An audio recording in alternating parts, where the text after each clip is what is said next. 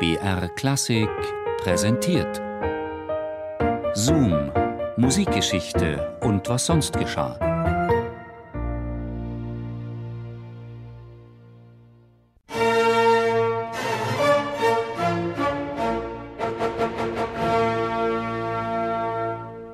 Puszta, das ungarische Wort, das für unser Geographieverständnis die steppenartige Weite der ungarischen Tiefebene bezeichnet, bedeutet so viel wie Wildnis.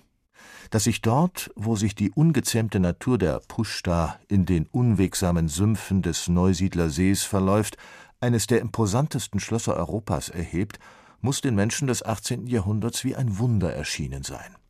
Esterhaser heißt das spätbarocke Bauwerk, das Versailles an Ausmaßen und Prunk imitiert und das dem reichen Fürstengeschlecht der Esterhazys als repräsentative Sommerresidenz diente.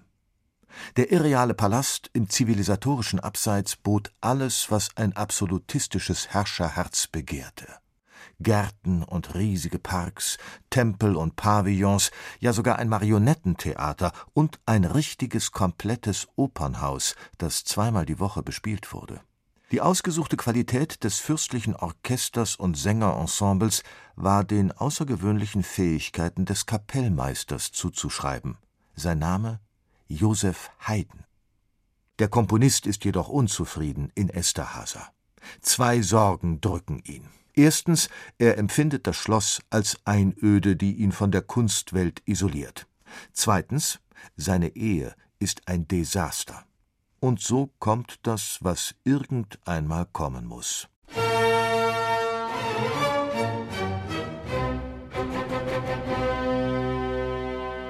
Manchmal schreibt das Leben die besten Stücke, und es könnte ein Lustspiel von Beaumarchais sein, voller frivoler Irrungen, besetzt mit Charakteren, die wiederum einer Goldoni-Komödie entsprungen sind. Der durchtriebene Liebhaber, die junge Geliebte, der gehörnte Alte, die zänkische Ehefrau. Vorhang auf. Das Jahr 1779.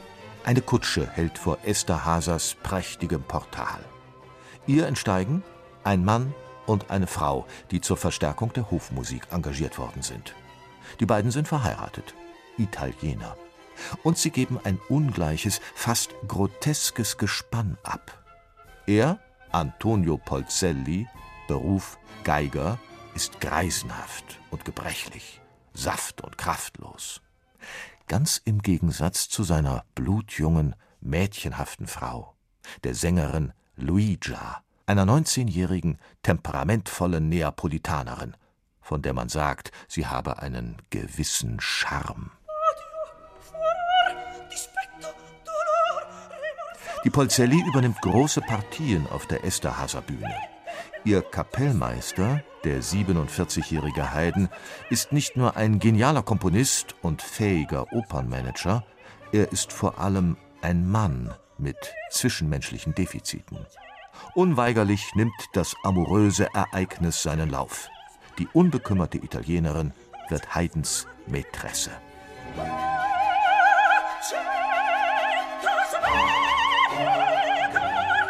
Joseph Haydn, der feurige Liebhaber?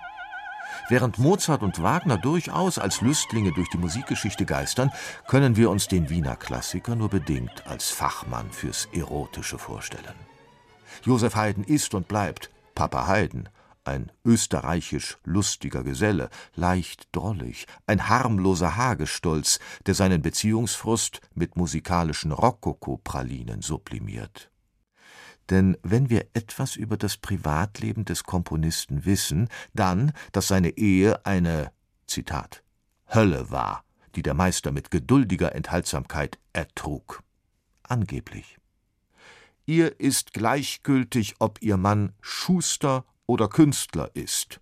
Verschwenderisch, herrschsüchtig, bigott, das sind die Attribute, die Anna-Maria Haydn bis heute anhängen. Aber war die Tochter eines Perückenmachers wirklich eine Bestia infernale? Leichte Zweifel sind angebracht, denn alle negativen Aussagen hat, na wer wohl in die Welt gesetzt? Richtig, Joseph Haydn. Mein Weib war unfähig zum Kindergebären, und daher war ich gegen die Reize anderer Frauenzimmer weniger gleichgültig. Die Reize anderer Frauenzimmer bei einem Mann ohne Unterleib? Man könnte es auch so formulieren. Stille Wasser sind tief.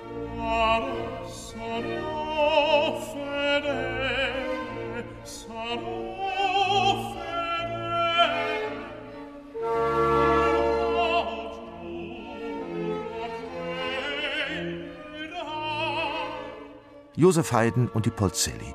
Welche Motive, welche Empfindungen verbanden die beiden?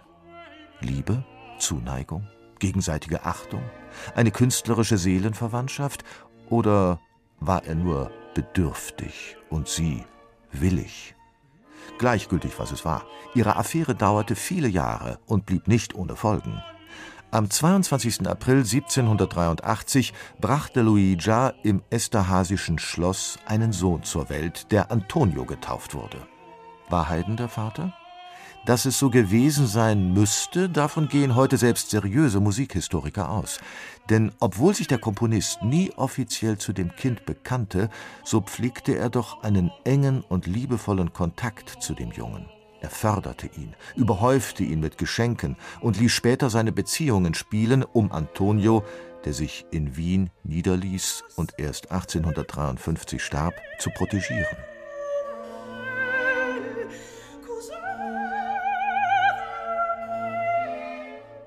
Unter den vielen Briefen, die Haydn seiner Dauergeliebten schickte, findet sich auch folgendes Schreiben. Ich, der hier unterfertigte, verspreche der Signora Luisa Polzelli, im Falle ich gesonnen sein sollte, mich wieder zu verheiraten, keine andere Frau zu nehmen als genannte Polzelli. Obwohl Haydn und Luigia ihre jeweiligen Ehepartner überlebten, wird der Komponist sein Versprechen nie einhalten. Warum? Nun, vielleicht lag es am Plural, im Reize anderer Frauenzimmer.